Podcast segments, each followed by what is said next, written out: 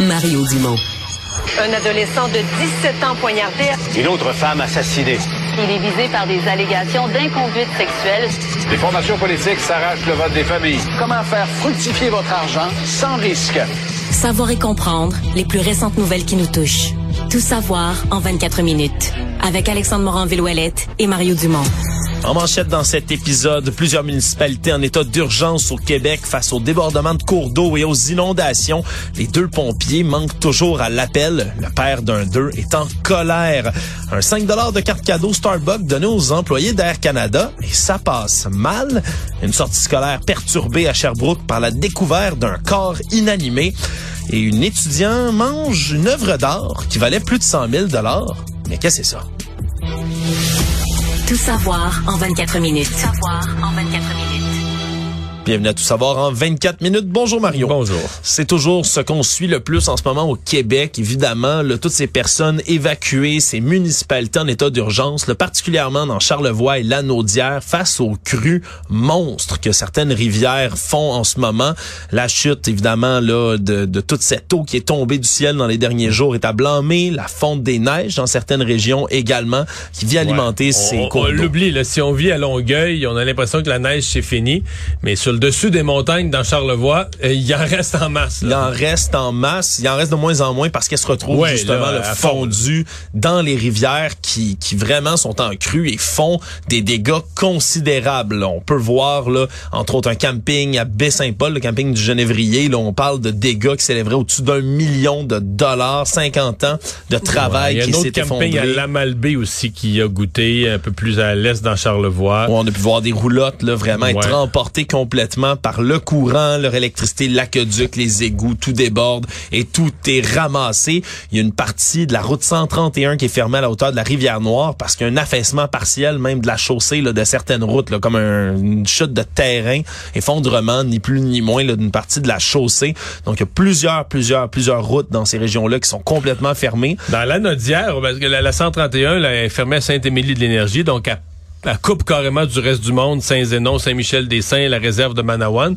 Mais on dit que dans ce coin-là, il y a une vingtaine de routes, là, euh, dont une route principale à Rawdon. Donc, dans le nord de la Nodière, une vingtaine de routes qui seraient coupées à ce moment-ci. Ouais. Totalement ou partiellement. Parce que dans ce cas, dans quelques cas, la route est comme encore là, mais minée sur les côtés. On laisse plus passer personne. là. C'est beaucoup trop, euh, beaucoup trop dangereux. On voit que la structure de la route est plus stable. Moi, il y a des ponts aussi là qui sont euh, presque coupés ou du moins qui sont vraiment fragilisés, qu'on a dû fermer également un peu partout au Québec. Ça rend les déplacements très difficiles. Il y a des images aussi qui sont devenues virales aujourd'hui, Mario, sur les chutes Montmorency à Québec, hein, où il y a évidemment la rivière qui se déverse et à cause là de la, rivière Montmorency justement qui est alimentée par toute cette eau, on, sait là les, chutes, on les voit de loin à Québec des chutes Montmorency, mais là elles sont déchaîné. C'est un débit d'eau vraiment en trompe d'eau qui descend de là. C'est devenu vraiment impressionnant, là, toutes ces images. Plutôt ce matin, le ministre de la Sécurité publique, là, François Bonnardel, était à Baie-Saint-Paul, annoncé de l'aide financière pour les résidents et les municipalités. Il était joint, entre autres, par la députée de Charlevoix-Côte-de-Beaupré, Karianne Bourassa, le ministre responsable des infrastructures, Jonathan Julien. On parle dans cette région-là là, de 80 résidences au moins qui ont été évacuées à Baie-Saint-Paul, d'autres qui sont isolées dans ce C'est un endroit également que François Legault, le premier ministre, va visiter lui aussi demain. Parce que le premier ministre a été euh, évidemment là, appelé à réagir aujourd'hui à tout ce qui se passe, mais surtout euh, à réagir à ce dossier, Mario, qui traîne depuis l'automne dernier. Les municipalités du Québec, là, de par la voix de l'Union, justement, de ces municipalités, l'UMQ, qui réclamait, on s'en souviendra, le 2 milliards de dollars par année sur 5 ans pour adapter les villes du Québec au changement climatique. À l'automne dernier, on s'en souviendra d'ailleurs, c'était arrivé la journée, le quelques heures quasiment avant qu'il y ait des inondations à Montréal et un peu partout au Québec, justement.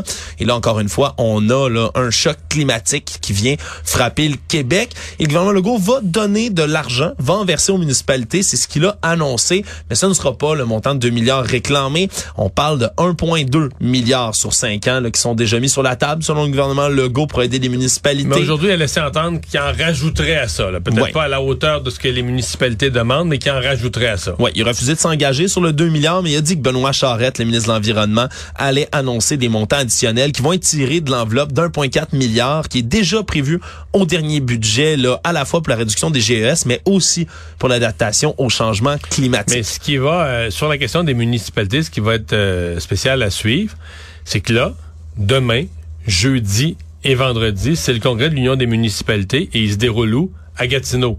Wow. Et la rivière des Outaouais déborde présentement parce qu'on a parlé les deux régions clés, c'est Charlevoix et c'est la Nodière, mais il y a aussi des inondations dans les Laurentides et il y a aussi des inondations. La rivière des Outaouais commence à déborder dans la région de Gatineau. C'est pas aussi pire, il n'y a pas eu de dommages considérables, mais on annonce encore de la pluie. La rivière des Outaouais se gonfle à un rythme où les gens disent ouais, euh, elle se gonfle assez vite. Donc on pourrait se retrouver avec tous les maires du Québec réunis en congrès à Gatineau Pendant que la rivière déborde. pendant que la rivière déborde et que la ville est en inondation et que le un des principaux dossiers des maires, c'est la question de la, de, de la résilience des infrastructures, de la résistance aux inondations. Donc ça pourrait donner un scénario un peu spécial. Ouais, disons que l'Union des municipalités ne manque pas de timing quand ils font Oui, des oui, demandes oui. dans ces euh, dossiers-là. Donc, on verra comment ça se déroulera. D'ailleurs, tu, tu fais bien de le dire, Mario, Gatineau et Montréal sont pas en état d'urgence, mais même ici à Montréal, on continue de surveiller la situation parce qu'il y a plus beaucoup aujourd'hui. On annonce encore de la pluie dans le reste de la semaine. Donc, c'est pas exclu qu'il y ait là, d'autres inondations qui se déclenchent ailleurs. Et pendant tout ce temps-là, on cherche encore, là on revient dans Charlevoix, les deux pompiers volontaires de Saint-Urbain. Et euh, il y a notre collègue Maxime Delan là, de l'agence QMI d'ailleurs qui a rapporté, on connaît maintenant l'identité. On l'avait dit là, depuis ce matin qu'il y en avait un qui était très jeune. On connaît l'identité de ce jeune de 23 ans. Ouais, Christopher de son prénom, on connaît maintenant qu'il était là, à 23 ans pompier volontaire qui s'est lancé dans des recherches, mais c'est surtout dans les circonstances là, on les apprend de la bouche de son père, Davy Lavoie, qui lui est en colère et qui ni plus ni moins le blâme des autorités. C'est pas exactement qui dans ce dossier-là, mais les blâme d'avoir tué son fils ni plus ni moins parce que Christopher, qui était pompier volontaire à Saint-Urbain, lui depuis un an et demi, ne savait pas nager. C'est ce qu'il explique. On comprend, la rivière est déchaînée, nager même pour un excellent nageur dans ces conditions-là, c'est extrêmement difficile, voire impossible.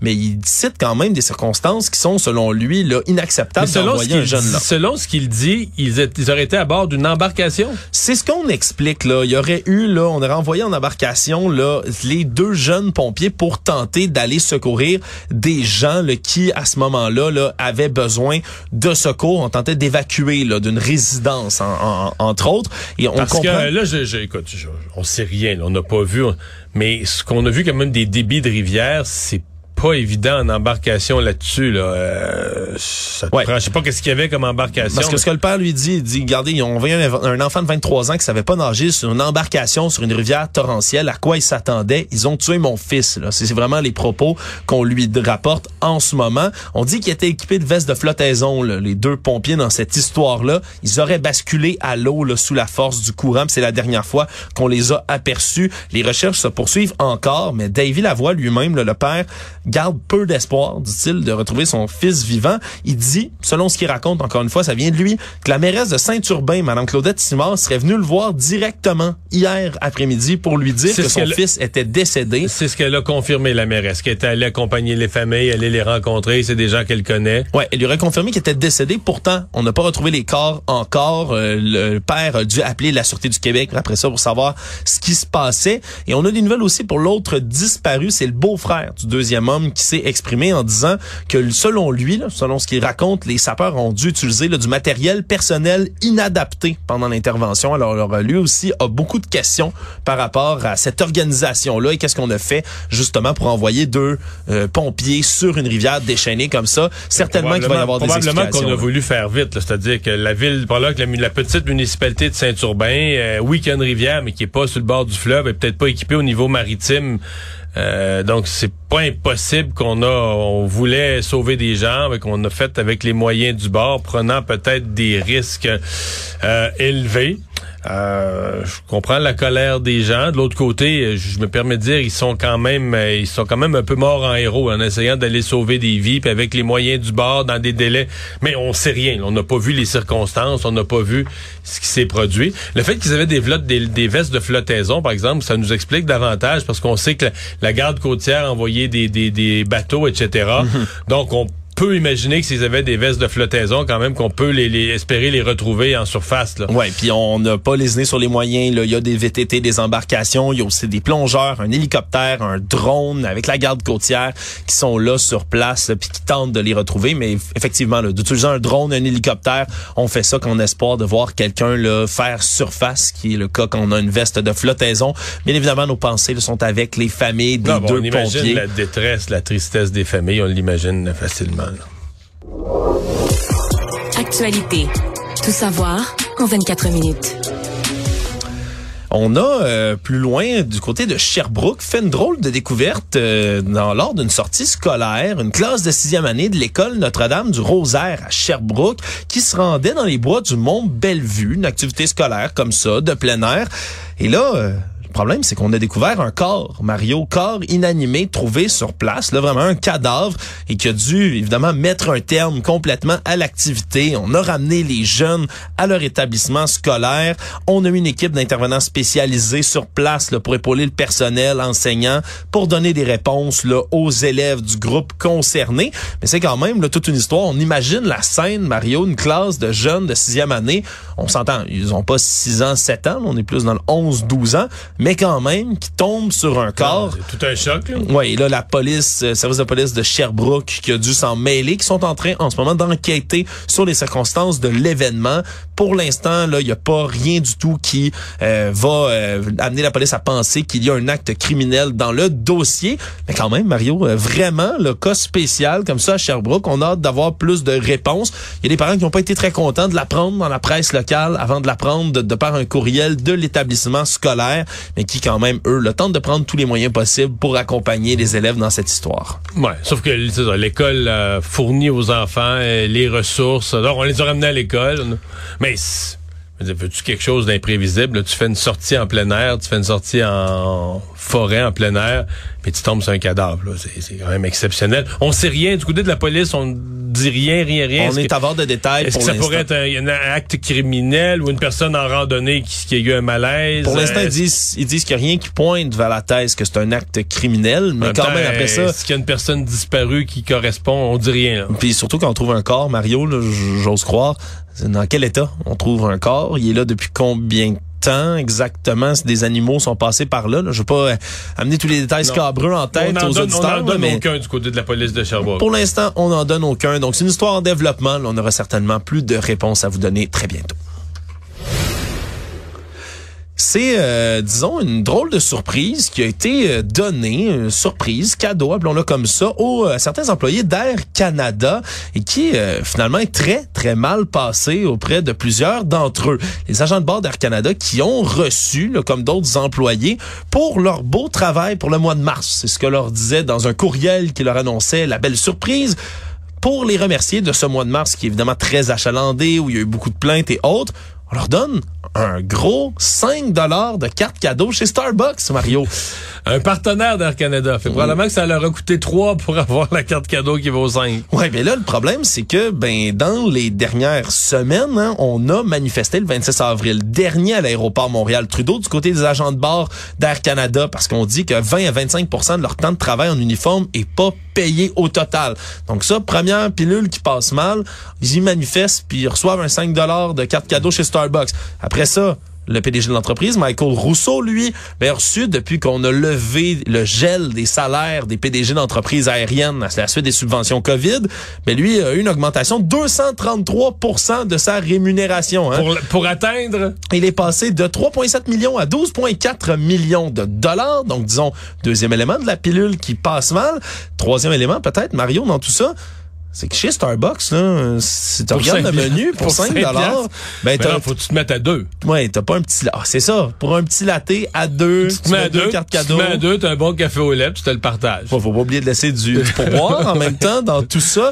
Que deux agents de bord ensemble peuvent savoir un bon café au lait. Voilà. Donc, ça a été reçu euh, comme une claque d'en face par euh, certains employés d'Air Canada. On peut les Hey, comprendre. Avec, avec deux pailles, tu prends chacun ta part. Ouais, mais là, les pailles, c'est un extra? Non, c'est pas un extra Non, quand non, même. sont Il faut fournis, pas. sont fournis. sont fournis, c'est pas exagéré.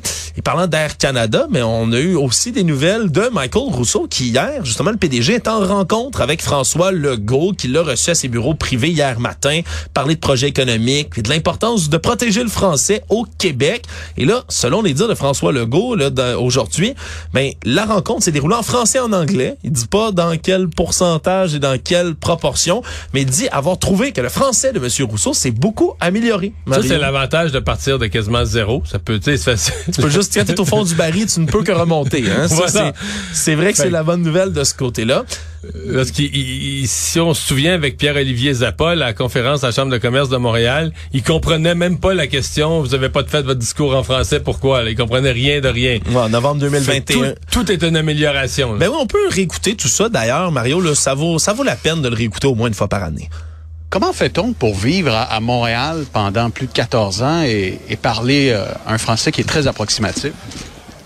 I can you redo that in English? Because I, I want to make sure I understand your question before I, I respond to it. Je préfère que votre euh, attaché traduise. Je pense qu'il a adressé la question de la langue un petit peu plus tôt aussi dans son allocution. Alors, si on peut passer à d'autres questions. How can you live in Montreal without speaking French? Is it easy? I've been able to live in Montreal without speaking French. Um, and I think that's a testament to the city of Montreal uh, as Merci beaucoup. Je me- On dirait que d'une fois à l'autre, je me souviens pas à quel point c'était C'était désastreux. désastreux, hein? Moi aussi. je- on l'écoute en En studio, plus, avec, on se avec, prend la le, tête. avec le toujours courtois, mais en même temps un peu pince sans rire, Pierre- Pierre-Olivier Zappa. C'était quel moment d'anthologie quand même. Ben oui, hein, lui qui louangeait M. Rousseau, la ville de Montréal, hein, pour être... ca- On est capable de vivre qu'en anglais, c'est donc ben le fun. Hein? Ouais. C'était... euh, Bravo Montréal, on peut vivre sans parler français. Bravo Montréal. Mais bon, euh, François Legault qui s'est montré élogieux avec M. Rousseau a dit, ben ça paraît qu'il a pris des cours de français, il s'est beaucoup amélioré. Il a aussi souligné le fait qu'Air Canada a accepté récemment de se soumettre à la loi 101, même s'ils auraient pu quand même là, se soumettre plutôt à la loi sur les langues officielles qui est moins Ça, contraignante. Ça, Donc, euh, c'est des pas en avant pour le- la préservation du français du côté d'Air Mais, Canada. mais t'es conscient que quand il dit la rencontre s'est déroulée en français pas en anglais, là, tu sais que, je veux dire, ah, c'est certain. Bonjour, bonjour. C'est ça. Demande peut-être quelques politesses supplémentaires. Je suis convaincu. Peut-être François Legault l'a poussé un peu. Il est quand même drôle. là. Oui. Mais, mais juste sur des questions de politesse. On s'entend que 100% Des discussions économiques importantes. ben oui, ben oui, de contenu économique, d'investissement, de tout ce que tu veux me nommer, c'est tout fait en anglais, là. C'est sûr. Mais là, là, son prochain discours devant la Chambre de, du Montréal métropolitain, ça va être en, au moins on va être rendu à quoi? 15% de français peut-être? Je pense pas qu'il va en refaire. On peut espérer, Mario, quand Je même. pense pas qu'il va en refaire. Tout savoir en 24 minutes.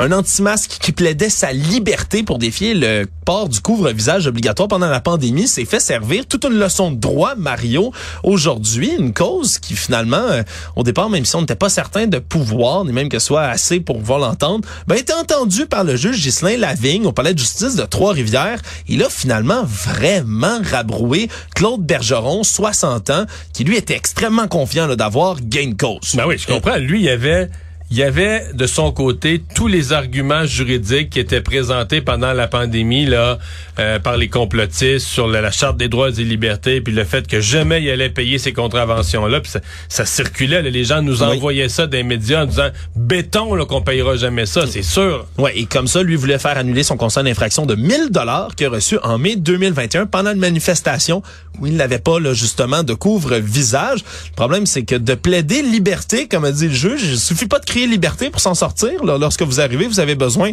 quand même de prouver toutes sortes de choses du côté juridique. Donc, on ne peut pas seulement contester en citant comme ça des chartes à gauche et à droite. Il invoquait entre autres un article de la Charte des droits et libertés de la personne. Il faisait référence à une personne accusée ou criminel, alors que lui n'est pas accusé ou criminel. Et là, il a plaidé entre autres mais sa liberté d'expression et son droit de circuler. Et là, le juge lui a expliqué que dans sa cause, c'est un peu ironique. Il dit, il est particulier de remarquer que le défendeur, alors qu'il participe légalement à une manifestation et qui se trouve à plus de 100 km de chez lui, considère que c'est le port d'un masque chirurgical qui entrave sa liberté d'expression et son droit de circuler quand même. Donc on a euh, on a été assez fin finaux du côté du juge pour rappeler toutes sortes de choses à monsieur Bergeron qui a donc appris à la dure qu'on peut pas seulement invoquer une violation de la charte des droits et de liberté de la personne comme ça pour que ça prenne effet. Sauf que là, il va payer la contravention de 1000 dollars. Là, il a été débouté sur toute la ligne, mais il va revenir en cours à la fin du mois pour contester à nouveau son constat d'infraction si lui-même estime qu'il y a d'autres moyens de défense. Sinon, il devra la payer. Donc, il y a un mois Mais- pour se mais- trouver des nouveaux arguments. Sauf que là, il va payer plus parce que là, il va payer des frais, il va payer. C'est une fois que tu te rends en cours pour ton constat, tu payes ton constat plus plein de frais là. Oui, Bon. on espère. Mais c'est peut-être que le juge a pas vu tous les tout ce qui circulait sur YouTube pendant la, la pandémie. Mais ça a été tellement, honnêtement, Mario, t'as tellement raison, là, des arguments qui ont été lancés à gauche et à droite. Parce que je me souviens là qu'on leur disait, puis, pauvre Monsieur Bergeron, il y avait vraiment des gens qui se prétendaient connaissants du droit. Bon, tu vas me dire, il n'y avait pas de diplôme là, mais il était quand même très connaissant du droit, puis qui leur disait que c'était sûr qu'il allait pas les payer. Ouais, mais c'est le problème avec beaucoup de mouvements complotistes, Mario, c'est que souvent on interprète les lois un peu, euh, tu sais comme ça au choix. On choisit les lois qu'on aime, il y en a d'autres qui sont barbares et tyranniques, celles-là on les aime pas. Mais il y a toujours comme un article ou deux ou des chartes comme ça que celles-là sont bonnes, celles-là sont légales, puis celles-là on les aime. Le problème c'est que vous pouvez pas euh, choisir à la carte les lois euh, qui vous affectent, malheureusement, dans le cas de ces hommes comme Monsieur Bergeron. Économie. On a appris aujourd'hui le montant qui a été dépensé par la GRC ici au Canada pour la visite officielle de Joe Biden à Ottawa. Pour deux jours, 23 et 24 mars, ça a coûté environ 3,9 millions de dollars à la GRC. On parle entre autres là des coûts en heures supplémentaires, des dépenses de déplacement des policiers, des repas, frais d'hébergement, autres coûts de fonctionnement, etc. Ce qui prouve quand même, Mario, là, même si on s'entend c'est attendu lorsque le soi-disant homme le plus puissant sur Terre se déplace au pays, que ça va coûter cher. Mais quand même, hein, pour deux jours, 3,9 millions de dollars. Ça rappelle à quel point c'est important les, les, les coûts de sécurité autour de- de- d'un homme comme ça. là. Mais c'est juste juste la GRC. Ça, c'est juste la GRC, Ouais, ouais, bien sûr. ça, une visite comme ça coûte plus cher. là. Oui, absolument. Donc ça, c'était seulement, seulement, seulement du côté des coûts de sécurité. Puis même la GRC prévient que c'est une facture qui pourrait augmenter là, parce qu'il y a des coûts supplémentaires qui sont liés, entre autres, ben, à toute la collaboration qu'on doit faire avec les services secrets américains. Vraiment, ça coûte cher quand même recevoir le président des États-Unis. On a appris également là, du côté des clients de Desjardins aujourd'hui qu'il existe une fraude par virement Interac qui est assez inusitée. Un lecteur du journal, entre autres, qui apprenait euh, aux, autres lecteurs aujourd'hui que quand on envoie, entre autres, mais des virements consécutifs à quelqu'un, par exemple, on parle vraiment du virement Interac avec la petite question de sécurité et autres, mais que euh, c'est le même code pour les deux. La- le même code va être accepté au virement. En gros, la question de sécurité est associée pas au virement, mais au destinataire chez Desjardins. Ce qui fait a des gens mal intentionnés, des fraudeurs, qui décident d'envoyer, par exemple, de dire, ah, pour tel article, euh, vous pouvez m'envoyer un virement, puis je, vous nous donnerez la réponse à la question de sécurité seulement lorsque vous aurez obtenu l'objet. Le problème, c'est qu'après ça, ils disent ah ça ça a pas l'air de fonctionner. On va refaire un test pour un dollar cette fois-ci. Euh, Aidez-moi avec tout ça. Envoyez-moi une nouvelle question. Le problème, c'est qu'ils prenaient la réponse au deuxième virement d'un dollar, l'appliquaient au paiement complet de l'item, puis ils partaient avec l'argent, puis la personne ne voyait jamais, évidemment, l'objet en question. Desjardins rembourse dans ces cas-là, mais quand même, soyez avisés. C'est un, une espèce de, disons, de petit... Petit euh, traquenard, là. de petit traquenard qui était euh, méconnu jusqu'ici. Le monde.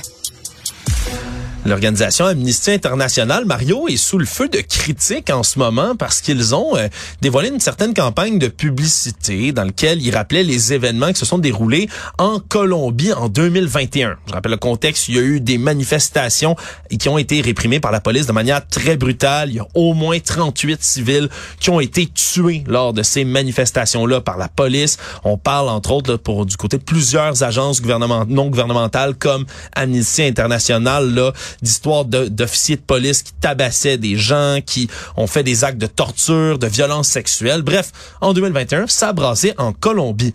Quel est le problème avec tout ça? C'est que l'Amnesty International a publié des images pour rappeler ce qui s'était passé en Colombie, sauf que mais Mario, c'est pas des vraies images de ce qui s'est passé en Colombie. On a droit, encore une fois, à des images générées par l'intelligence artificielle qui Mais ont été placées. Ben oui, on Ils voit... ont fabriqué Mais on, c'est pas clair s'ils ont fabriqué les images ou s'ils les ont trouvées quelque part en ligne, mais au final, Amnesty International qui a très mal fait son travail, puis comme c'est le cas heureusement, pour beaucoup d'images générées par ordinateur, ben, il y a des indices qui peuvent quand même là euh, venir révéler le poteau rose. Et donc, ça a été détecté. Mais ben, ça a été détecté parce qu'on voit là, une femme qui se fait tirer, traîner par des officiers de police. Sauf que ben l'uniforme des policiers, c'est pas l'uniforme de ces années-là de la police colombienne. Ça remonte à plus loin. Puis surtout, ben, il y a le petit drapeau euh, de la Colombie sur l'uniforme des policiers avec les couleurs rouge, jaune et bleu. C'est les bonnes mais elle était, dans, le mauvais ordre, Mario. Ça n'a pas généré le bon drapeau exactement. Donc, il y avait des indices, évidemment. Amnesty International est accusé de désinformation dans ces histoires-là, puis ça peut nuire là, à la crédibilité d'un organisme. En terminant, Mario, il y a eu un étudiant en art de l'Université nationale de Séoul, en Corée du Sud, qui était dans le musée de l'art de Séoul, justement, et qui euh, a eu un petit creux pendant qu'il se promenait en regardant les expositions et qui a décidé, ben, tiens, de manger une banane qui était scotch tapée contre le mur. Le problème, ben, c'est que la banane tapée contre le mur, c'est l'œuvre intitulée Comedian d'un artiste italien, Maurizio Cattelan, qui fait des arts, de l'art satirique comme ça, et ça s'était vendu en 2019 à 120 000 dollars cette fameuse banane que scotch tapé contre le mur. Et là, ben, il y a un étudiant. Mais est en plastique, la banane? Non, non, c'est une vraie banane. Une vraie banane. Il faut la changer tout le temps. Dans l'œuf, il faut mettre de nouvelles bananes. Ben, voilà. Parce qu'au bout d'un an, elle est plus belle, là. Ben, voilà. Au bout d'un an, c'est sûr. Même moins que ça, Mario. Les, la banane est moins belle. Mais là, l'étudiant est rentré, puis tout bonnement, a mangé la banane. Il a remis la pleure en dessous du tape sur le mur, comme si de rien n'était, pour continuer. Évidemment, la sécurité était pas bien, bien contente. Mais comme tu le dis, au final, on change souvent la banane. Alors, c'était sans conséquence. Et ça soulève quand même la question. C'est vraiment une œuvre d'art? Hey, pas le droit de poser ça. Résumer l'actualité en 24 minutes, c'est mission accomplie.